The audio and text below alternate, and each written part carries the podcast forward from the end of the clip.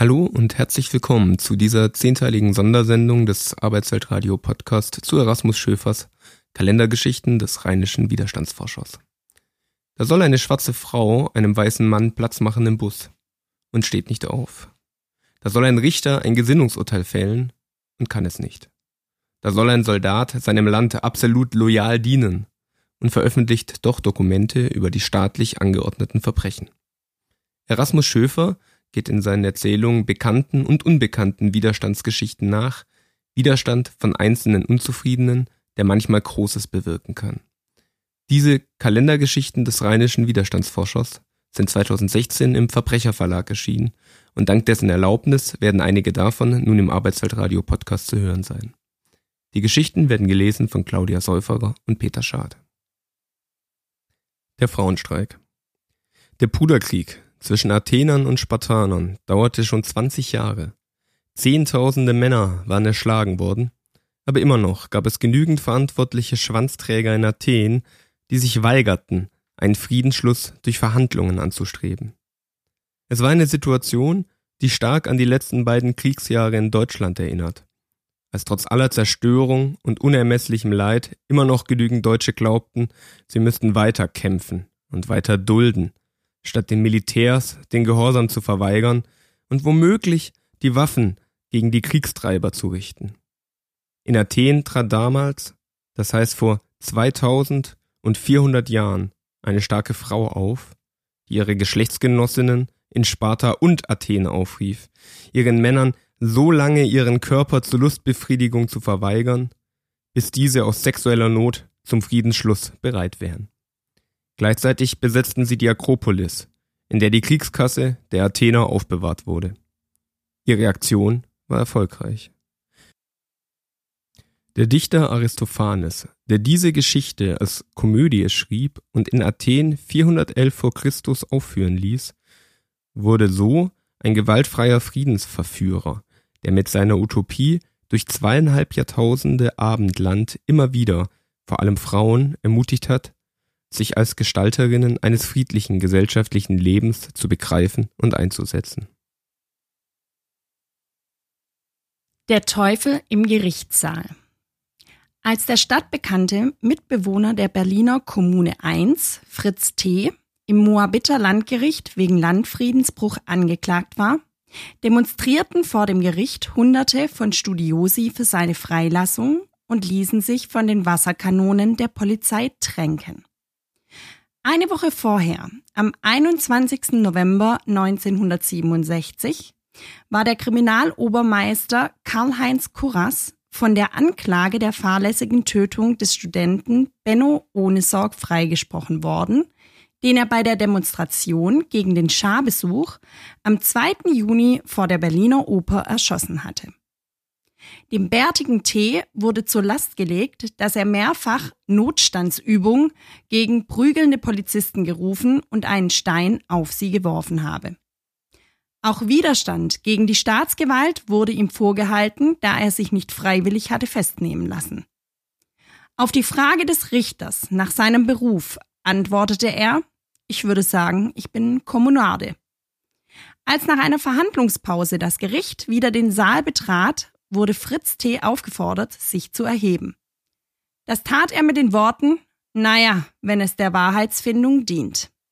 Dieser Ausspruch machte ihn in der ganzen Republik berühmt. In den Knast ging er trotzdem. Die Trutzen. Der Dichter Bertolt Brecht hat einmal gesagt, wohl dem Land, das keine Helden nötig hat. Das war gesagt in einer Zeit, als in den Ländern Mitteleuropas noch jedes Dorf seinen Heldenfriedhof samt Denkmal hatte, womit den Menschen eingebläut wurde, die auf den Schlachtfeldern geschlachteten, seien einen großartigen Tod gestorben.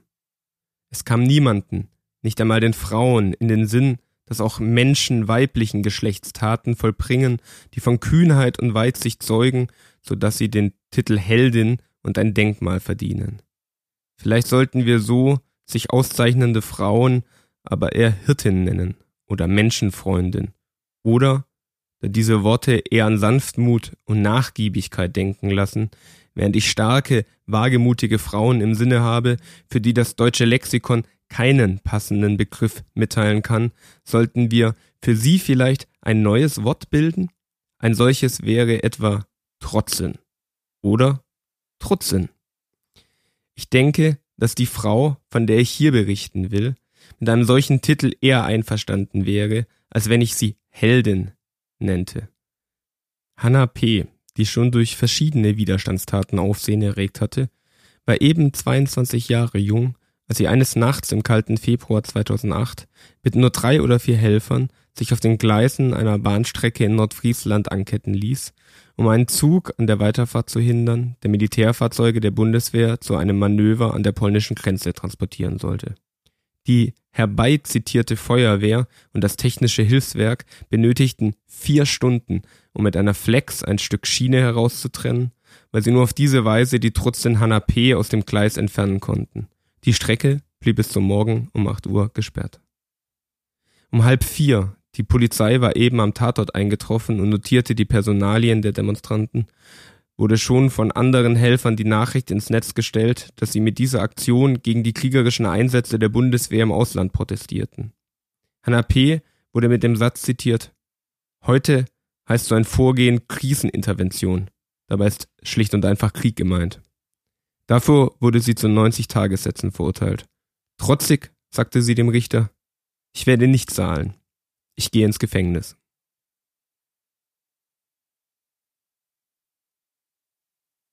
Der Landbote. Georg B. war Student der Medizin und Philosophie in Gießen zu einer Zeit, als die hessische Stadt eben 7000 Einwohner zählte und die noch junge Universität 500 Studenten. Es gab in Darmstadt einen Großherzog, tausende Beamte und sogar eine Geheimpolizei. Und es gab Zehntausende von verarmten Kleinbauern und Tagelöhnern. Sie schufteten auf den Feldern von Sonnenaufgang bis Sonnenuntergang und hungerten trotzdem, nicht wegen schlechter Ernten, sondern weil die Steuern und Abgaben für den Fürsten sie ausquetschten. Für den eben 20-jährigen Bürgersohn war dieses Elend, das durch die Ungerechtigkeit der Verteilung erzeugter Werte verursacht wurde, eine solche Herausforderung seines Mitgefühls, dass er, statt mit den Studenten zu saufen, mit einigen wenigen Geistesbrüdern sich verschwor, einen Aufstand, eine Revolution wie in Frankreich zu entfesseln, um die Fürstenherrschaft zu stürzen und die geknechteten Menschen aus der Unterdrückung zu befreien. Das war deshalb keine spinnerte Idee, weil in diesen Jahren der Gedanke an Widerstand gegen die fürstlichen Schurken in vielen Köpfen rumorten und immer wieder Aufstände nicht nur in Hessen geschehen waren, die allerdings durch das Militär niedergeschlagen wurden. Deshalb warb der junge Georg bei seinen Freunden für seine Absicht, nicht nur aufgeklärte Bürgersöhne zur Gegenwehr herauszufordern, sondern die Bauern, Handwerker und Tagelöhner als die am stärksten unterdrückten. Zu solchem Zweck sollte eine Flugschrift entworfen, unter diesen verbreitet werden in der die Schuld der autoritären Alleinherrscher an der allgemeinen Verelendung genau und jedem einsichtig so dargelegt wurde, dass dadurch ein Aufstand der Massen ausgelöst würde. Er hatte auch selbst in diesem Sinn einen Text entworfen, mit dem er seine Freunde überzeugte. Der sollte durch den unverfänglichen Titel Der hessische Landbote getarnt und dann aber mit der Parole der französischen Revolution Friede den Hütten, Krieg den Palästen überschrieben werden. Unter äußerster Geheimhaltung organisierten die Verschwörer die Herstellung der Schrift bei einem mitverschworenen Drucker in Darmstadt. Mehrere von ihnen transportierten dann auf getrennten Wegen die staatsgefährdende Konterbande in die Gießener Gegend. Trotz aller Vorsicht wurde dabei einer von ihnen gefasst, weil unter den Eingeweihten ein Bube war, der den großherzoglichen Häschern des Unternehmens gegen einen Judaslohn verraten hatte. So gelangt nur wenige Exemplare der Schriften zu den gewünschten Empfängern, weil die Freunde einer nach dem anderen verhaftet und von der willfähigen Justiz ins Zuchthaus geworfen wurden. Georg B. konnte fliehen und ging, da er steckbrieflich gesucht wurde, ins französische Exil nach Straßburg, wo er in kurzer Zeit drei später berühmte Dramen schrieb, in denen er seine Erfahrung als Vermächtnis an seine Landsleute niederlegte. Er starb, eben 23 Jahre alt, an der damals unheilbaren Krankheit Typhus. Der Standhafte. Wilhelm H. hatte als Lehrer in dem hessischen Dorf Wixhausen schon in der Weimarer Zeit bei den Schulbehörden gegen die noch aus Kaiserszeiten zugelassene Prügelstrafe an Schulkindern protestiert. Für ein Flugblatt zur Unterstützung der streikenden Opel-Arbeiter, für das er presserechtlich verantwortlich gezeichnet hatte, wurde er zu einem Monat Gefängnis verurteilt und 1931 fristlos aus dem Schuldienst entlassen. Weil er sich ein Jahr später in Mörfelden gegen die Absetzung des kommunistischen Bürgermeisters Zwilling engagierte, die zu einem Aufstand der Dorfbewohner geführt hatte, wurde er als Rädelsführer zu 15 Monaten Gefängnis verurteilt, musste aber bald entlassen werden, weil er als Abgeordneter im Landtag die Sozialdemokraten gegen die Nazis unterstützen sollte. Als diese 1933 an der Macht waren, nahmen sie ihn wegen Vorbereitung zum Hochverrats ein halbes Jahr lang in Untersuchungshaft und stellten ihn nach der Entlassung unter ständige Polizeiaufsicht. Zwei Jahre später deckte die Geheimpolizei die illegalen Tätigkeiten der kommunistischen Zelle von Groß-Gerau auf. Wilhelm H. war einer der Verhafteten, nur weil er vor 1933 ein bekannter und angesehener Kommunist gewesen war.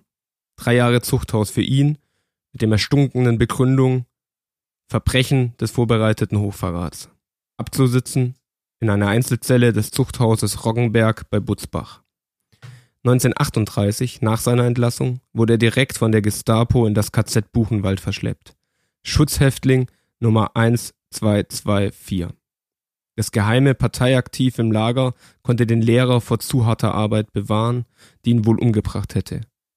1942 wurde er in die Schreibstube geschleust und war zuletzt bis April 1945 Blockältester von Block 8, in dem vor allem Kinder und Jugendliche eingepfercht waren. Wilhelm H., der leidenschaftliche Lehrer, der er immer geblieben war, unterrichtete die Kinder. Und sie liebten ihn. Unser Alterchen. So nannten sie den Graukopf. Im Januar 1945 wurden viele jüdische Kinder von der SS aus Auschwitz nach Buchenwald verschleppt. Noch kurz vor der nahenden Befreiung sollten sie umgebracht werden. Es gelang Wilhelm H., diese Absicht zu vereiteln, indem er in der Schreibstube hinter die Namen der jüdischen Kinder von einem anderen Genossen statt Jude Ungar schreiben ließ und den Kindern einschärfte, bei jeder Frage der SS-Leute nach ihrer Identität Ungar zu sagen. Diese für die beiden Kommunisten lebensgefährliche Täuschung gelang so gut, dass die 159 jüdischen Kinder die Befreiung erlebten. Viel später, im Juli 1986, ehrte die jüdische Stiftung Yad Vashem Wilhelm H. für die Rettung dieser Kinder mit dem Titel Gerechter unter den Völkern. Die schlimmste Prüfung für diesen standhaften kommunistischen Kinderfreund ereignete sich erst nach der Befreiung. Im Sommer 1945 wurde er in seinem Heimatkreis Groß-Gera von der Staatsregierung zum Landrat auf Lebenszeit ernannt, aber zwei Monate später auf Druck der Besatzungsbehörde wieder entlassen. Nicht genug damit wurde er im März 1946 vom amerikanischen Geheimdienst regelrecht verschleppt mit unbekanntem Ziel. Das Ziel, das damals niemand kannte, hieß Dachau. Dort im ehemaligen KZ wurde er mit seinen früheren Verfolgern zusammengesperrt. Vergeblich blieben die Proteste, die Zeugenaussagen der deutschen und ausländischen Widerstandskämpfer, die Wilhelms untadelige Haltung in Buchenwald bezeugten. Erst nach anderthalb Jahren erfuhren seine Freunde durch einen entlassenen Mithäftling von seiner Haft. Es gelang ihnen, mit Hilfe ihrer überzeugenden Dokumente seine Entlassung zu bewirken. Doch nie wurden ihm die Gründe seiner Verhaftung mitgeteilt. Vermutet wurde eine denunziatorische Verleumdung.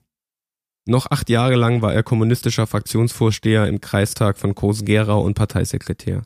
Nichts hatte diesen Mann von seinem Kampf für eine gerechtere Gesellschaft abbringen können, bis er nächtlich mit seinem VW einen auf der Straße geparkten amerikanischen Panzer rammte und dabei sein Leben verlor. Mir scheint es fast, ein symbolischer Unfall, dass er durch den Zusammenstoß mit dem stählernen Fahrzeug seines Klassenfeindes zu Tode kam. Menschheitsretter in 17 Minuten. Es war im Jahr 1983. Präsident Reagan hatte die Sowjetunion Reich des Bösen genannt, was so viel bedeutete wie dass in Moskau der Teufel regiere. Auch stationierten die USA in Westeuropa ihre neuen atomaren Mittelstreckenraketen, welche die russischen Zentren in Minuten erreichen konnten. Eine Vorwarnung, wie bei den Langstreckenraketen, die immerhin gut 20 Minuten von der einen Macht zur anderen benötigten, wäre nicht möglich gewesen. Es war eine Situation größter internationaler Spannung. In dem streng abgeschirmten Armeestädtchen Serpucho bei Moskau war das Rechenzentrum, das Steuerungszentrum des sowjetischen Raketensystems untergebracht, in dem als leitender Offizier in jener Nacht ein Stanislav P. Dienst tat. Kurz nach Mitternacht heulte plötzlich die Alarmsirene los. Gleichzeitig blinkte auf den Bildschirmen der Rechner in schreiend roten Buchstaben das Wort Raketenstart auf und die Präzisierung mit größter Wahrscheinlichkeit. Alle jüngeren Offiziere, deren Aufgabe es war, in einem solchen Fall die eigenen Raketen schussbereit zu schalten, blickten Stanislav an und warteten gespannt auf seinen Befehl. Stanislav P. hatte zwei Minuten Bedenkzeit, dann griff er zum Telefon, rief das Oberkommando an und meldete den Abschuss, aber mit dem Zusatz, wahrscheinlich ein Fehlalarm. Noch während er telefonierte, signalisierten die Computer nacheinander den Abschuss von vier weiteren Raketen und die Sirenen heulten erneut auf. Auch diese Meldung sei wahrscheinlich ein Fehlalarm, teilte er mit. Alle Radarstationen an den sowjetischen Grenzen wurden alarmiert. Nach 17 Minuten fieberhafter Ungewissheit kam die erlösende Meldung, dass keine Raketen im Anflug seien. Da jubelten die Offiziere und umarmten Stanislav entgegen allen dienstlichen Vorschriften. Erst Monate später brachten die Untersuchungen des Fehlalarms die Gewissheit, dass Sonnenspiegelungen aus der Raketenbasis von den Beobachtungssatelliten als Raketenstarts interpretiert worden waren. Der Widerstandsforscher darf wohl sagen, dass dieser Mann durch seine Besonnenheit den zufälligen Ausbruch des von den meisten Menschen gefürchteten Atomkriegs verhindert und damit die Lebewesen unserer Erde vor der Vernichtung bewahrt hat. Wie schauerlich aber dagegen die Feststellung, dass wir es nicht fertigbringen, unsere Regierungen und Militärs zu zwingen, diese apokalyptischen Waffen endlich und weltweit zu vernichten, um solche mörderischen Risiken für immer zu verbannen. Kriminelle des Friedens. Naomi G. berichtet. Ich bin eine Kriminelle des Friedens geworden. Ich wohne mit einigen Frauen in einer Wohngemeinschaft und wir haben uns entschlossen, etwas Sinnvolles mit unserer Freizeit anzustellen. Wir leisten Widerstand. Es gibt ganz in der Nähe eine Militärbasis. Einige von uns kennen dort ein paar Soldatinnen, die uns von ihren Erfahrungen berichteten und weshalb sie aus dem Militär raus wollten. Was wir erfuhren, machte uns wütend. Wir entschlossen uns zu helfen. Weil es zu unserer Form des Widerstands und zum Ausbrechen aus unserem eigenen Gefängnis gehört, gaben wir uns den Namen Exit Free, freier Ausgang. Neun Deserteurinnen und vier aus moralischen Gründen aus dem Krieg ausgestiegene, das ist unsere Erfolgsbilanz, seit wir uns vor drei Jahren gegründet haben. Wir hoffen, in Zukunft auch männlichen Soldaten helfen zu können. Die meisten Frauen, die im Irak und in Afghanistan eingesetzt waren, sind von ihren Erlebnissen traumatisiert. Es ist eine andauernde Belastung für sie zu wissen, dass sie ein Teil der dort ausgeübten Brutalität waren. Einige sind voller Selbsthass, auch wenn sie persönlich nichts Schreckliches getan haben. Sie wissen, dass sie ein Teil der Todesfabrik waren und dass sie von den Menschen dort verabscheut werden. Einige wurden auch von ihren männlichen Kameraden missbraucht. Dort drüben machen diese Mistkerle Sachen, die sie zu Hause nie tun würden. Es ist, als ob man ihnen eine Erlaubnis gegeben hat, ihre abscheulichen Fantasien auszuleben. Andere haben Angst, in diesen Krieg geschickt zu werden. Sie haben die Geschichten gehört, haben ihre Kameradinnen nach der Rückkehr als mentale und körperliche Fracks erlebt. Soldaten, deren Entlassungsgesuche abgelehnt werden, haben drei Optionen, eine schlimmer als die andere. Sie können psychologische Gründe anführen, aber es ist sehr schwer, sich wie ein Verrückter zu benehmen. Das Militär kann sie in seine eigene Heilanstalten stecken und mit Drogen vollstopfen, sodass sie bei ihrer Entlassung durchgeknallt sind, obwohl sie vorher völlig normal waren. Sie können Befehle verweigern und werden deshalb vor ein Gericht gestellt, für mindestens ein Jahr ins Gefängnis geschickt und dann unehrenhaft aus der Army entlassen. Der Preis, den sie zahlen müssen, kann vernichtend sein. Gefängnisse sind schreckliche Orte, in denen Menschen zerstört werden. Für Menschen mit großer innerer Stärke kann dies der richtige Weg sein. Sie können desertieren. Wenn sie gefasst werden, bekommen sie eine längere Haftstrafe als Befehlsverweigerer. Dieses Risiko können sie vermeiden, wenn sie das Land für einige Jahre verlassen, aber dadurch sind sie von ihrer Familie und ihren kulturellen Wurzeln getrennt, bis es irgendwann eine Amnestie gibt. Rosa P.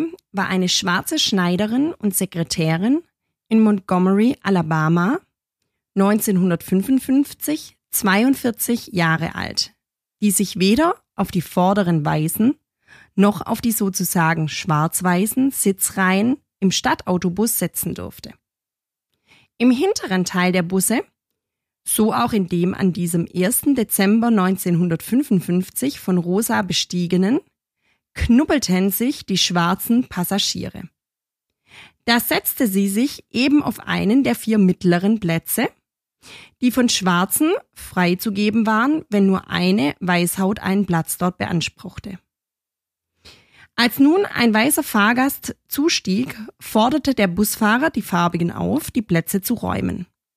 Die drei Männer, die neben Rosa P. ebenfalls in der Reihe saßen, gehorchten. Rosa müde von der Tagesarbeit, wollte nicht stehen, blieb sitzen. Unglaublich. Da stellte der Fahrer Rosa P. zur Rede, was ihr einfiele, den Platz nicht freizugeben. Jetzt aber hoppla. Rosa schaute ungerührt aus dem Fenster.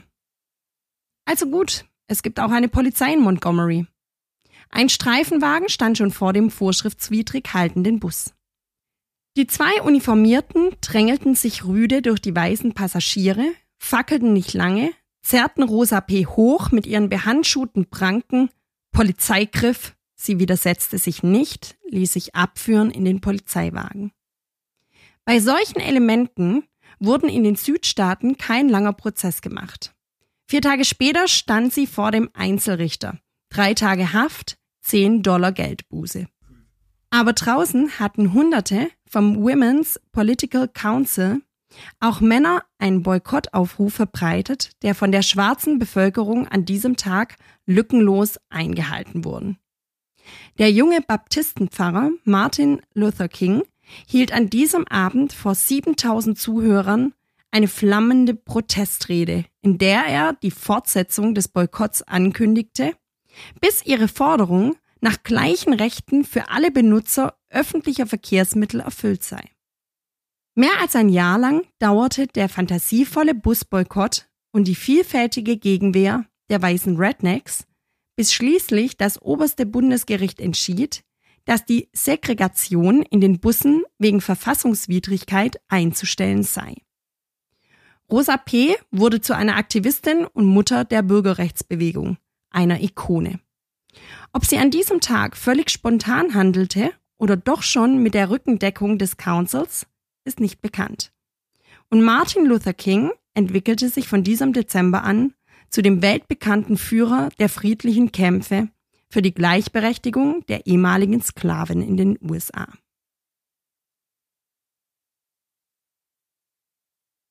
Der hilfreiche KZ-Kommandant. Wenig bekannt ist die Widerstandsgeschichte des Mannes namens Erwin D.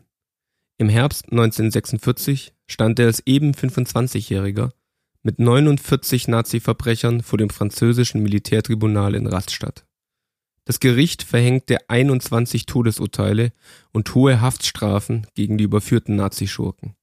Als einziger wurde Erwin D. freigesprochen, wegen erwiesener Unschuld, obwohl er fast ein halbes Jahr lang Kommandant des Konzentrationslagers Daumergen gewesen war. Wie konnte das geschehen?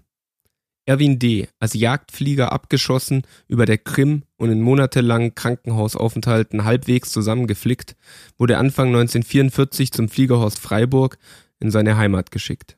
Statt ausgemustert zu werden, bekam er den Befehl, sich beim Industriewachkommando Hasloch zu melden.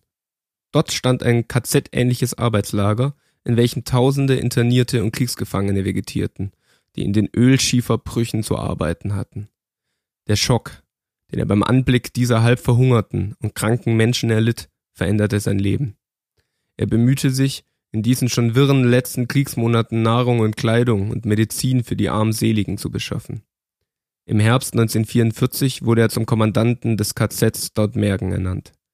Als erstes verhängte er über das Lager Seuchenquarantäne, um den ausgemergelten Menschen ein paar Tage Ruhe zu verschaffen. Gegen den Willen der SS-Wachmannschaft. Wie er sich gegen sie durchsetzen konnte, wissen wir nicht. Er beschaffte auch Baumaterial, um in den Baracken hölzerne Fußböden einzuziehen.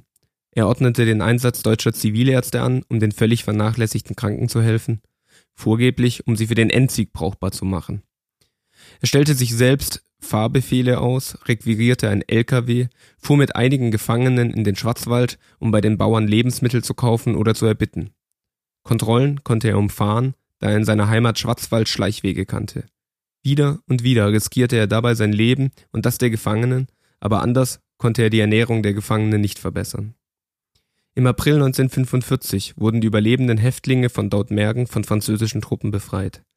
Erwin D. stellte sich ihn, kam in Untersuchungshaft bis zum Prozess in Rastatt. Weinend, heißt es, baten die als Zeugen geladenen ehemaligen Häftlinge um Leben und Freiheit für ihren KZ-Kommandanten. Und ein jüdischer Kreis flehte den Segen des Himmels auf diesen Mann und seine Kinder und Kindeskinder. Erwin D. hat in den Gefangenen verfolgte Mitmenschen gesehen und mitten in der Barbarei mit viel Mut und Schleue hunderte von ihnen das Leben gerettet. Und während er zuvor sein eigenes als mordender Krieger aufs Spiel setzte, hatte er es dort für die Ärmsten der Armen riskiert. Über den Autor. Die große Stille, die trotz der ungeheuerlichen Zumutungen der herrschenden Krisenverbrecher weiterhin im Land zu beobachten ist, muss nicht heißen, dass die Narkotisierung der Bevölkerung endgültig ist. So Erasmus Schöfer 2010 bei einer Rede in Berlin. Hier ist ganz gut zusammengefasst, welche Hoffnung ihn trotz aller politischen Rückschläge, die er in seinem Leben erdulden musste, motiviert. Unweit von Berlin wurde Schöfer 1931 geboren. Nach dem Realgymnasium und einem Studium an der Freien Universität ging er zum weiteren Studium nach Köln und Bonn. Nach einem kurzen Intermezzo in München und einigen Jahren auf Patmos und Ithaka kehrte er nach Köln zurück. Dort lebt er bis heute. Der Berliner Schöfer ist ein Rheinländer geworden. Er gehörte zu der Aktion unabhängiger Rhein-Ruhr-Autorinnen und 1969 zu den Inspiratoren und Organisatoren des Werkkreises Literatur der Arbeitswelt, dessen Sprecher er einige Jahre war. Schiffer hat mit seinem Werk seit 1968 unermüdlich daran gearbeitet, dass diese Welt sich verbessern könnte. Doch nie geriet er dabei in die Versuchung, zugunsten einer politischen Aussage die Kunst zu verraten. Er achtet vielmehr darauf, dass seine Literatur realistisch bleibt und die Widersprüche, in denen seine Protagonistinnen und Protagonisten verfangen sind, kenntlich werden. David Salomon urteilt, die große Stärke der Romane Schöfers ist, dass alle in ihnen erzählten politischen und privaten Ereignisse aus dem Lebensalltag der Figuren erwachsen. Die Gespräche, die die Figuren miteinander führen, sind alltägliche Dialoge, in denen sich private mit politischen Hoffnungen mischen, Enttäuschungen artikuliert werden oder die Sprache versagt. Insbesondere mit seiner umfangreichen Roman-Tetralogie Die Kinder des Sisyphos, deren erster Band 2001 erschien und die 2008 abgeschlossen wurde, zeigt sich seine ganze Meisterschaft als dichtender Chronist seiner Zeit. Ausgehend von dem Jahr 1968, in dem sein Held Viktor Bliss gemeinsam mit seiner Frau Lena, seinem neu gewonnenen Freund, dem Betriebsrat Manfred Anklam, und mit Genossinnen und Genossen im Theater, in der Universität, vor den Springer-Druckereien für eine solidarische Gesellschaft und gegen den aus der Adenauer-Ära übrig gebliebenen Muff kämpft, schreibt Schöfer eine Geschichte der westdeutschen Linken. Armin Kulenda stößt zu dem erwähnten Trio hinzu, ein Sozialarbeiter, der später Zeitreporter wird, dazu Dutzende Nebenfiguren. Es geht um Arbeitskämpfe, K-Gruppen, die RAF, Stadtbahnbau, Verhinderer und Atomkraftgegnerinnen und immer wieder um innerlinke Auseinandersetzungen. Im abschließenden vierten Band mündet die Geschichte in die Wendezeit. Gefeiert wird Silvester 1989, ein Datum, an dem mehr beginnt als nur ein neues Jahrzehnt.